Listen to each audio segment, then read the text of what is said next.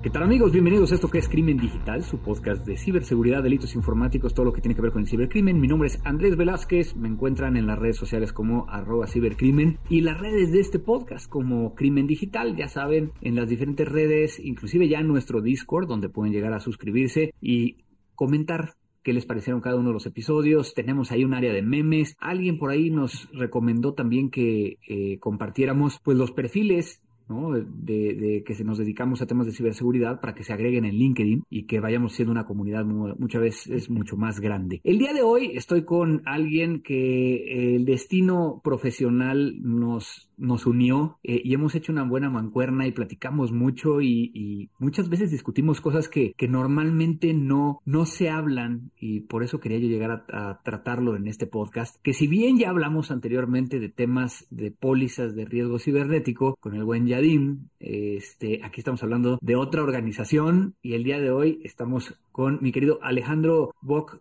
que creo que lo pronuncié mal. Entonces, ¿cómo se pronuncia correctamente tu apellido, Alex? Es, es pero bueno, Bosch y me han dicho de todas las formas que te puedas imaginar eh, a lo largo de mi vida, entonces no pasa nada. Perfecto. Bueno, mi querido Alex, eh, el día de hoy eh, nos acompañas en Crimen Digital. Quiero agradecerte mucho por, tu tiempo y como lo hacemos siempre en Crimen Digital, ¿por qué no nos platicas un poquito cuál es tu background y cómo es que empezaste, particularmente tú en el tema de las aseguradoras, eh, el tema de cyber, porque sé que ese momento debe haber sido como, como diferente, ¿no? Sí, primero que nada, muchas gracias Andrés por la invitación. La verdad es que todo un honor eh, estar aquí hoy contigo platicando. Súper fan de tu podcast, súper fan de tu trabajo, entonces gracias por la invitación. Eh, yo tengo un poco más de seis años de experiencia ya trabajando en la industria de los seguros, de los cuales una buena parte ha sido eh, analizando y suscribiendo este tipo de pólizas de cyber. ¿Cómo llegué aquí? Bueno, creo que mucha gente que trabaja en seguros nunca se imaginó que iba a acabar en seguros. Yo soy una de esas personas. la verdad es que la vida me llevó por ahí. Empecé a trabajar en un fondo de inversión que luego compró un agente de seguros, me enamoré del tema de seguros y, bueno, decidí que aquí quería seguir con mi trayectoria profesional. Pero tu background qué es? Yo soy, yo soy ingeniero industrial y también por ahí tengo una maestría en finanzas, pero definitivamente no soy técnico en temas de ciberseguridad, eh, no estudié nada relacionado con sistemas, sino es más bien la parte eh, de suscripción a lo que me dedico. Y obviamente esta palabra que muchos no entendemos y, que, digo, yo ya la tuve que aprender, ¿no? Pero cuando hablan de suscripción, ¿a qué se refieren? O sea, ¿qué es lo que haces en tu día a día? Un suscriptor de seguros, eh, y, antes de decirte que es la póliza de, de, ciberseguridad es un producto muy especializado. Es decir, tú no te puedes meter a un portal a contratarlo como si estuvieras contratando una póliza de autos o una póliza de gastos médicos. Todavía es un seguro muy manual, por así decirlo, en donde un suscriptor lo que tiene que hacer es revisar el riesgo, es decir, entender a la empresa, a qué se dedica, em, cuáles son sus niveles de ingresos, en el caso de ciberseguridad, que también están en términos de controles e infraestructura, y con eso define eh, los términos y condiciones bajo los cuales la compañía de seguros eh, podría asegurar a dicho prospecto digamos que eres como un, ejecutivo de cuenta, pero que tiene que conocer tanto a, quien va a comprar ese, ese seguro, eh, esta póliza de seguros, para poder llegar a, voltearte hacia adentro y decirle a la organización, oye, a ver, esta organización se dedica a esto, eh, este es su nivel de madurez en temas de ciberseguridad, por lo tanto existe más menor riesgo de que le pase un incidente que en ustedes le llaman siniestro este, en temas de ciberseguridad. Sí, correcto. Y sobre todo decir, bueno, yo me sentiría cómodo asegurándolo bajo, bajo estas condiciones.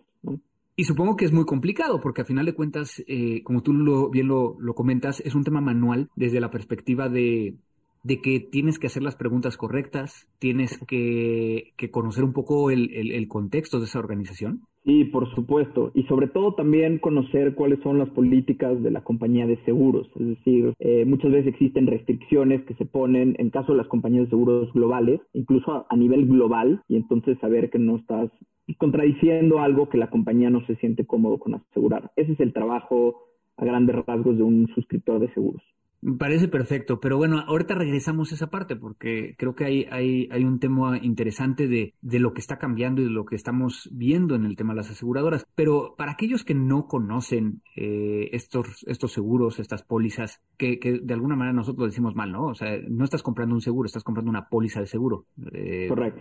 Entonces, cuando tú te acercas a, a buscar un producto que te proteja contra un riesgo cibernético, ¿qué es lo que, lo que, lo que hay allá afuera? Sí, por supuesto. Y digo, voy a hablar de manera muy general porque, claro, cada compañía de seguro tendrá un producto con algunas diferencias, pero de manera muy general, todas las compañías, sin importar lo grandes que sean o a qué se dediquen, almacenan y procesan datos como parte de su día a día. Datos que puede ser que tengan en una hoja de papel o que tengan en algún sistema eh, informático. La póliza de seguros lo que busca es cubrir la responsabilidad que tienen esas compañías frente a un mal uso negligente o un mal resguardo de los datos de esos terceros. Terceros que pueden ser sus proveedores o sus clientes. Ya aterrizándolo, eh, es si eh, la parte de responsabilidad civil que tienen las pólizas es si a ti te demandan como compañía porque real o supuestamente creen que hiciste un mal uso de sus datos, la póliza va a pagar tanto tus gastos y honorarios legales de defensa, así como las posibles indemnizaciones que se dictaminen a través de la vía judicial. Pero por supuesto, sabemos que en este país eh, todo el tema legal puede llegar a ser muy lento y complicado, por lo que incluso se pueden considerar acuerdos previos con el aceptado, es decir,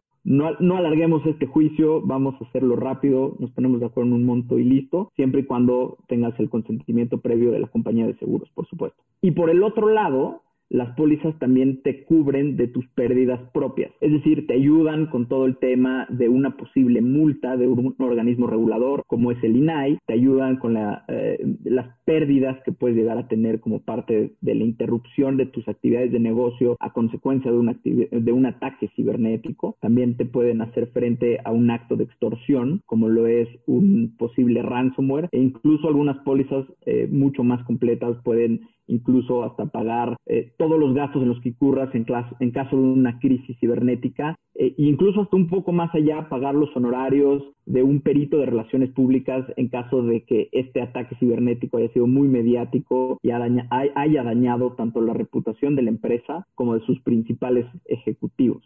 Entonces estamos a grandes rasgos. Que está muy completo. ¿no? O sea, estamos hablando que, que puede llegar a ser, eh, como tú bien dices, de, de, responsabilidad civil, puede llegar a, a, ser de que te pague, de que si una semana no pudiste llegar a operar, lo que hubieras ganado en esa semana te lo, te lo hubieran, eh, eh, es que no quiero decir pagado o reembolsado, ¿cuál sería el nombre correcto? Indemnizado sería. Indemnizado, exactamente, sí, correcto. Y luego tienes todo este tema de, pues a lo mejor tú sí tenías un nivel de seguridad, pero, pero necesitabas reaccionar y necesitas especialistas, necesitas tecnología para poder llegar a, a regresar a la operación, pues también lo, lo, lo tendría. Todo esto me lleva a pensar que entonces está complicado, porque cada aseguradora tiene un producto diferente y muchas veces no puedes llegar a comparar peras con peras y manzanas con manzanas.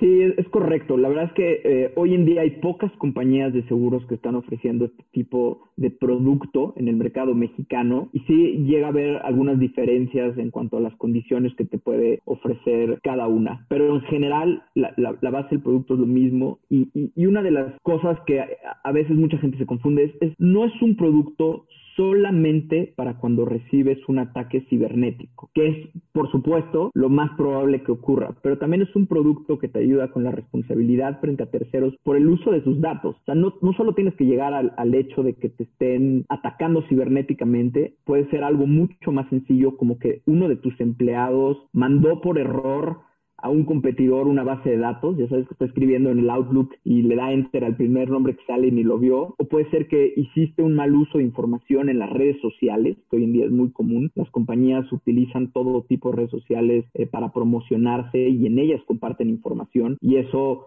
Eh, puede ser que, que, que, moleste a un tercero y te esté eh, complicando. Y también puede ser algo eh, incluso seguridad física, o sea, puede ser incluso alguien que entra en tus instalaciones se va a tus archivos y se roba folders con información física. Entonces, sí, sí, quería aclarar eso porque muchas veces cuando pensamos en la póliza de cyber, solamente pensamos en un tema de ataques cibernéticos, que de nuevo es, es, lo más común, pero también es la parte de la protección y la seguridad de los datos que tú tienes de un tercero. Hasta estamos hablando de quien entró físicamente y se llevó las computadoras. O sea, tenemos todas esas variantes, ¿no? inclusive me ha tocado ver algunos que inclusive te consideran el tema de un error, ¿no? Este, obviamente tiene, tiene ciertas cláusulas, ¿no? Y aquí, al igual que cualquier otro documento, tienen que leer las letras chiquitas, ¿no? Y, y yo creo que aquí déjame unirlo con algo. Creo que es uno de los, de los, este tipo de, de pólizas, son las que te permiten llegar a negociar esas, esas cláusulas y esas letras chiquitas, decir, oye, yo quiero más protección en esto, quiero menos protección en esto, esto no, no quiero que me lo asegures, y eso podría llegar a ser, precisamente porque lo está haciendo un poco más manual, pues el diferenciador de, de otras pólizas que, que ya no las puedes llegar a modificar, ¿no? Sí, por supuesto. Y creo que para una compañía que a lo mejor no tiene tanta experiencia de seguros, puede llegar a ser complicado acercarse con una aseguradora para negociar directamente estos términos y condiciones. Eh, la práctica más común en el mercado y por supuesto a nivel personal lo que, lo que aconsejaría es que si hay alguna compañía interesada en este producto, que se acerque a un intermediario de seguros o a un broker que le va a ayudar a, negociar estas condiciones con la compañía de seguros. Por supuesto, un broker tiene ya toda la experiencia y será alguien que estará trabajando para ti para conseguir eh, eh, eh, el producto adecuado según tus necesidades. Uno de los temas comunes cuando vas a, pedir este tipo de, pólizas es de que no tienes ni idea de qué te van a pedir. Y me ha tocado algunos clientes que, bueno, para los que nos están escuchando, pues tengo que decirles que, nosotros en Mática trabajamos mucho con las aseguradoras en diferentes tipos de servicios y hay veces de que nos preguntan nuestros clientes de, oye, ¿cómo accedo a esta póliza? Y empiezan a decirle, tú me puedes llegar a ayudar a, a, saber qué póliza necesito y qué datos les doy.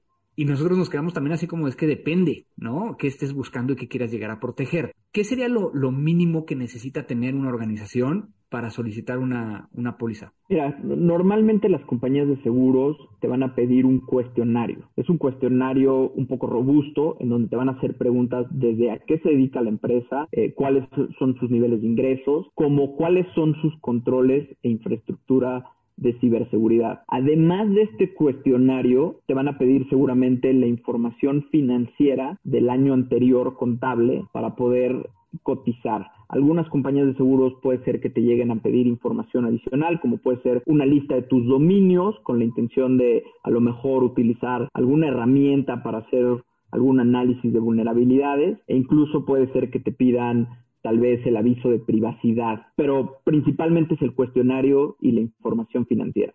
Y, ese tema del cuestionario muchas veces te hace preguntas, eh, inclusive de eh, cuánto es el monto de multa que te gustaría o hasta qué monto quieres llegar a proteger. Entonces ya se vuelve también un tema complejo, porque entonces aquí eh, tenemos que empezar a hablar de a quién debe importarle la póliza, pero también quién debe de empezar a entrar en este proceso de la póliza, porque estamos hablando de que yo como técnico muy probablemente no lo pueda llegar a llenar, pero tampoco alguien dentro del área de administración y finanzas pueda llegar a llenar el cuestionario completo. Sí, normalmente, digo, el cuestionario las compañías de seguro piden que lo firme el representante legal porque se vuelve un anexo de la póliza, entonces todo lo que se declare en el cuestionario tiene que ser verdad, pero normalmente quien lo llenan es en conjunto el director de finanzas como el CISO para la parte técnica eh, de, controles, que por supuesto hay empresas chicas donde eh, es la misma persona, entonces prácticamente es quien lo, quien, quien lo llena. ¿A quién debe portarle una póliza de cyber? Yo te diría que absolutamente a todos los de una organización. Es, es uno de los riesgos más delicados y complejos que tenemos hoy en día y a todas las compañías les puede llegar a pasar un evento cibernético. Es importante que además de contar con buenos controles, tengan este tipo de seguros. Y a, todos debe importarles porque muchas veces el CISO está muy consciente de que hay que contratar este tipo de seguros, pero le es complicado conseguirlo porque, como ya platicábamos, al ser un producto complejo, puede llegar a ser un poco caro.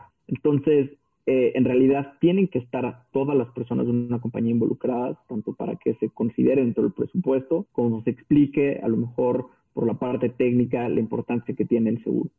A mí me ha tocado ver que algunos CISOs luego no quieren volver a ver el seguro porque como que se malinterpreta que el seguro lo están comprando porque el CISO no va a hacer su trabajo. Y creo que, creo que es una visión bastante sesgada, ¿no? O sea, o sea, tú compras un seguro porque a final de cuentas entiendes que siempre va a haber un riesgo y quieres tratar de proteger todos los riesgos que hay alrededor. Obviamente, el tener un seguro y no implementar los controles, pues tampoco te sirve, ¿no? O sea, pero, pero ¿cuál sería tu visión al respecto? ¿Te ha tocado esa, e, esa situación? Sí, es muy común y la analogía sería, bueno, si tú comes saludable y haces ejercicio, pues tampoco contratas una póliza de gastos médicos, porque seguramente no la vas a necesitar. Y un poco, al final del día, todas las compañías, no importa los buenos controles que tengan, y eso ya me lo platicarás tú, que estás en el día a día frente a este tipo de situaciones, todas las compañías están expuestas. No importa que tengas los mejores controles eh, de ciberseguridad. Y yo te diría al revés, si el CISO no está haciendo su trabajo los controles no son buenos, es muy probable que las compañías de seguros ni siquiera te quieran asegurar. Entonces, un buen trabajo de un CISO que se vea reflejado en buenos controles ya implementados y que eh, todas las, por ejemplo, los dominios eh, tengan una buena seguridad, que es una de las cosas que las compañías se fijan en, te va a ayudar a conseguir mejores términos y mejor precio en un contrato eh, de seguro. Entonces, al revés, entre mejor sea el trabajo, mejores términos y más barato.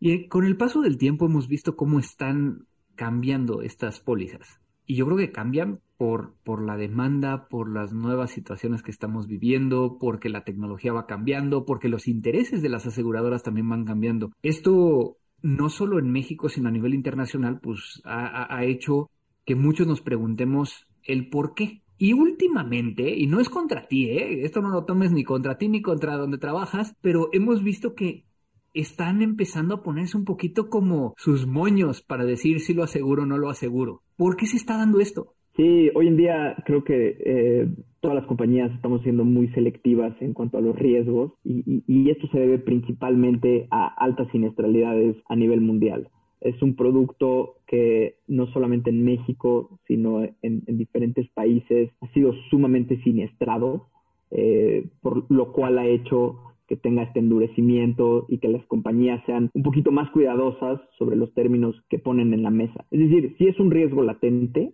y como entre mayor es el riesgo, mayor será eh, la, la prima o peores las condiciones que una compañía de seguros te puede ofrecer, como pasa en, cualquier otro tipo de seguros. Y aquí quiero aprovechar este momento. Todos estos términos que nos están escuchando CISOs, ¿no? Y entonces de repente llega el, el, CFO y les dice, vamos a contratar un seguro y te entregan un, una propuesta acá junto con el cuestionario y todo esto. A lo mejor que nos ayudes muy brevemente. ¿Qué es este tema de la prima, coaseguro y todos esos términos que normalmente vienen en estas pólizas, explicado así como para domis, porque normalmente no entendemos. Porque a final de cuentas te está protegiendo, pero, pero depende de lo que te protege, depende de lo que suceda, puede llegar a haber eh, ciertos temas que, que, no tenemos tan claros. O sea, no es, no es de me pasa algo y me van a pagar un monto en específico, sino hay un chorro de cálculos. Sí, por supuesto. y, qué buena pregunta porque sí es importante aclararlo para la audiencia. Eh, lo primero es el límite de indemnización o la suma asegurada. Es este monto, el cual va a ser lo máximo que una compañía de seguros te va a pagar, ya sea en un evento o por varios eventos durante la vigencia de la póliza. Comúnmente las pólizas tienen una vigencia de un año, pero bueno, puede haber de un poquito más o de un poquito menos. Entonces, si durante la vigencia de la póliza, supongamos un año, tienes un límite de un millón de dólares, significa que la compañía te va a pagar hasta ahí. Oye, si tuviste un evento de 10 millones de dólares, la compañía solo te va a pagar hasta un millón de dólares. Y por supuesto, este monto va a ser en exceso de un deducible. El deducible puede ser fijo, pero también puede ser variable como parte de un porcentaje sobre la pérdida, que ahí es donde creo que tú me platicabas que hay muchos cálculos. Cada una de las coberturas que te acabo de platicar, ya sea la de, oye, la de extorsión, la de interrupción de negocio, pueden tener un sublímite, es decir, que pueden estar sublimitados a 500 mil dólares.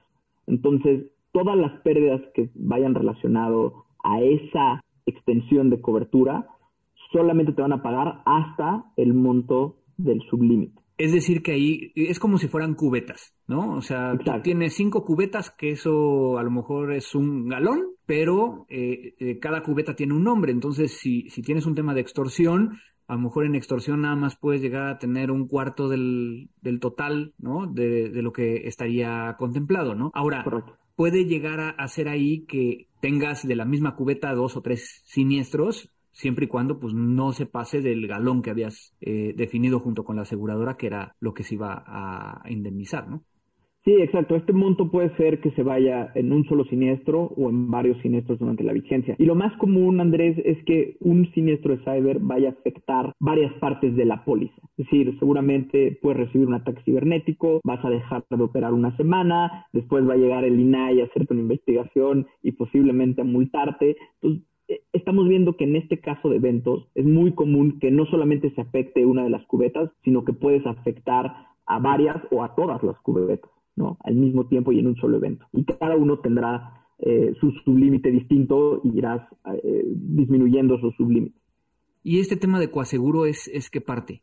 la parte del coaseguro es una práctica de, de, de, las compañías de seguro en México que lo están considerando para la cobertura de extorsión o comúnmente para o específicamente para la cobertura de ransomware. Ransomware es la principal causa de siniestros, no solo en México, sino a nivel global. Tú lo sabes también muy bien de tu lado, no solo es algo de, de la parte de seguros. Entonces, como parte de este endurecimiento que ya estábamos platicando al producto, las compañías ahora están poniendo posiblemente un coaseguro de ransomware. Lo que quiere decir es un coaseguro con el asegurado, en donde el asegurado va a participar con ese porcentaje en la pérdida. Y si quieres, pongamos números para hacerlo más fácil. Tienes una póliza con una suma asegurada de un millón de dólares, tiene un deducible de, no sé, 100 mil dólares, y, y, tú recibes un ataque cibernético por un millón cien. Excedes el deducible de estos 100 mil y te queda una pérdida de un millón. Pero como tienes un coaseguro con el asegurado del 20%, significa que el asegurado va a pagar 200 mil de ese un millón. Eh, es decir, el coaseguro es la parte con la cual el asegurado participa en la pérdida, además del deducible. Y eso, eso obedece en casos de ransomware muchas veces no sabes este, cuál, cuál, cuál es el monto ¿no? que, que pudiera llegar a, darse y puede llegar a, moverse no, no tanto como una multa que más o menos tienes como una idea cuáles son los rangos, sino que estás hablando de, de algo que puede ser inhóspito, ¿no? Sí, claro. Y es, digo, estos pólizas son a reembolso, entonces eh, seguramente la compañía de seguros podrá ir haciendo anticipos si el asegurado lo necesita, pero bueno, se va haciendo todos estos cálculos o se van actualizando conforme va avanzando la pérdida en el momento que está ocurriendo. Estamos viendo que muchas de las organizaciones empiezan a voltear hacia estos, estas pólizas, estos seguros, y cada vez más están pidiendo eh, las cotizaciones, apoyo y demás. Pero, ¿qué le recomendarías tú de tu lado? O sea, tú que estás de este lado, digo, supongo que la primera es de, pues primero arregla tu casa y después bien por el, por el seguro, ¿no? Pero, pero debe haber muchas otras. ¿Qué, es tu oportunidad para hablarle a estos ISOs y decirles, oigan, hagan esto, hablen de esto y lleguemos a esto? Sí, lo, dices muy bien, Andrés. Creo que eh, una de las cosas que ya platicábamos, las compañías no solo deben eh, de acercarse con una compañía, buscar un seguro como su único recurso de protección ante una amenaza de ciberseguridad. Sí, las compañías tienen que estar conscientes que esto es un riesgo muy delicado y por lo cual deben de estar constantemente invirtiendo en buenos procesos y buena infraestructura de ciberseguridad. Tienen que tener a alguien que esté eh, en el día a día viéndolo. Si ya tienes un CISO, ya estás del otro lado. Si le avientas la chamba al director de finanzas o a, alguien ahí que medio le sabe, pero que en realidad no es su rol primario, eh, no vas a tener este enfoque como lo tiene una persona que, que, que está todo el día eh, buscando cómo protegerse de estos posibles escenarios. También yo te diría, Em, es muy común que las compañías de seguros te, puedan dar este cuestionario y puedes ver en qué se están fijando, ¿no? Entonces, eh, seguramente te preguntarán sobre certificaciones. Entonces, bueno, sí, sí, a lo mejor vale la pena entonces que la compañía busque hacer una certificación como lo es el ISO 27001. Eh, y, y, y, y si tú como asegurado tratas de seguir la lógica de este cuestionario y, tratar de responder positivamente a todas estas preguntas, vas a conseguir un mucho mejor producto de cyber y estar mucho mejor cubierto ante uno de estas amenazas. Y es que es interesante porque a final de cuentas eh, estos cuestionarios pues hacen ciertas preguntas y, lo voy a poner como es, ¿eh? no todo el mundo está de acuerdo que las preguntas que aparecen ahí son las que te van a decir si realmente eres seguro o estás seguro o no. Y, y, porque ese no es su objetivo. La aseguradora lo que está haciendo es haciendo preguntas para ver tu nivel de conocimiento, madurez y poder llegar a calcular el riesgo de la organización. Y como bien dices, ¿no? Temas como el ISO 27001 o la otra, ¿no? Que yo creo que ahorita es el, el, el secreto a voces. Si no tienes doble autenticación implementado, ni me vengas a pedir una póliza porque no me van a dejar. Y, no, es, no es de que Alex diga que no, sino que la empresa trae esa política, la aseguradora trae esa política de que considera que la doble autenticación tiene que ser un control mandatorio para todos los que se conectan de forma remota a la organización. Eh, eso, eso, a final de cuentas, pues demuestra también que, que este producto tiene que ser para empresas que están en un nivel de madurez un poco más alto, porque si no, si no tienes esos controles, pues la póliza te, saldría mega cara, ¿no? Porque, porque obviamente ya está asumiendo la aseguradora que algo te va a pasar. Claro, y, y, me pareció muy, muy interesante lo que acabas de decir, Andrés, porque nos pasa que luego llegan el, llenan el cuestionario y la los cuestionarios normalmente tienen estas secciones de comentarios, ¿no? Y te ponen sí o no y listo. Entonces, un, a lo mejor una recomendación sería, oye, no tengo la doble autenticación, de, perdón, el doble factor de autenticación, pero estoy tratando de darle la vuelta de esta forma o sabes que yo como le hago es de esta otra forma. No solo quedarse con sí, no, sí, no, sino realmente tratar de exponerle a la compañía de seguros donde hay una persona eh, como yo sentado tratando de entender el riesgo, cómo están viendo este tema y cómo se están protegiendo si no es como el cuestionario te lo está preguntando con sí o no temas de lo tengo implementado en todos los administradores, tengo eh, a lo mejor límites por geolocalización, tengo, o sea, que se vea, o sea, si, pones no, te van a fregar.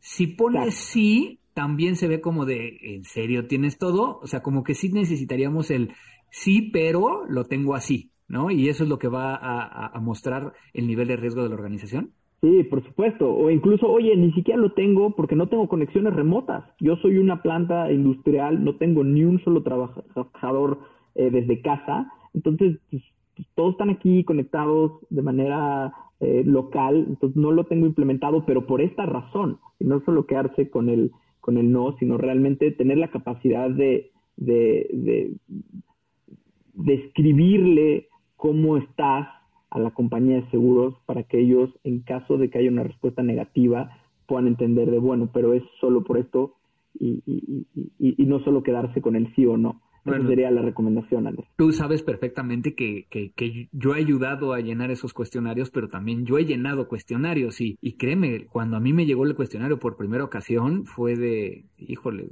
no quiero reprobar, ¿no? Y creo que no es eso. O sea, a lo mejor es, es también que entendamos que no están buscando reprobarnos, quieren llegar a saber cuál es mi estrategia más allá, o estrategia a nivel de madurez, más allá de decir si estoy bien o estoy mal, porque dependiendo de esas respuestas es que van a hacer todos estos cálculos que estamos platicando. Ahora, para ir cerrando, ¿A dónde van los, los seguros de cyber? ¿A dónde van las pólizas de cyber? Porque obviamente cada vez hay más riesgos, el ransomware está cambiando, tenemos legislaciones internacionales que hablan acerca de, de cuidado si pagas el ransomware, o sea, traemos muchos temas y que creo que yo quiero rescatar uno de esos primeros eh, que veo del futuro, eh, que tú ya dijiste, y es la gente piensa que una póliza de cyber es contra ransomware, y no, Estamos hablando de un chorro de otras cosas, pero entonces, ¿hacia dónde van las pólizas de, cyber?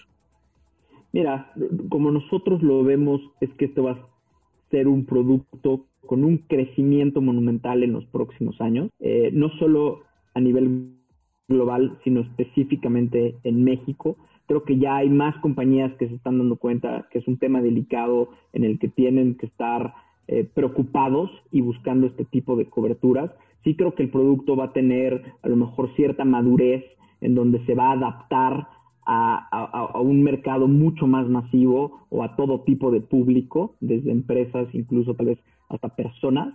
Eh, pero sí, todas las compañías de seguro creo que, o la gran mayoría, están de acuerdo en que es un producto con mucho futuro y que sin duda va a estar dentro del presupuesto de todas las compañías como algo de los cuales te tienes que estar protegiendo.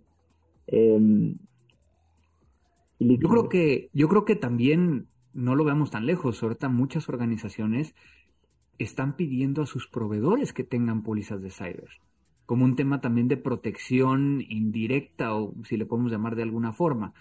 Esto está siendo cada vez más común porque sabemos que puede llegar a entrar eh, la amenaza o, puede llegar a, ser el, incidente a raíz de un proveedor. Y si ese proveedor dentro de una cadena de suministro, como lo vimos en algunos casos en Estados Unidos, se ve afectado, pues yo, yo como organización tengo que voltear y decir, oye, proveedor, pues, este, eh, eres responsable y entonces, pues, págame o, rezarse el daño, ¿no? ¿Cómo, ¿Cómo ves esto? Que a final de cuentas, digo, porque eso ya existe en otro tipo de seguros, ¿no? Este, pero, pero digamos que en cyber no lo estábamos viendo tanto. Sí, y, lo lees muy bien en el mercado. La verdad es que sí hay muchas compañías que nos acercan y nos dicen, oye, un proveedor o un cliente me están pidiendo este tipo de seguros para iniciar una relación de negocios. Entonces, bueno, pues yo, la verdad es que no me interesaba antes y yo pues, creía que no pasaba nada, pero como me lo están pidiendo, ahora estoy eh, interesado. Y se vuelve, la verdad es que una dinámica muy buena, porque si tú eres una compañía y estás confiando en un proveedor y le vas a estar dando un montón de información de tus clientes o incluso información propia, si quieres que esa información, además de seguramente estar bien protegida por los controles de esa empresa, que también esté cubierta con una póliza de seguros, porque ya vimos que esto puede eh, acabar en demandas y gastos y honorarios legales que pueden ser muy altos.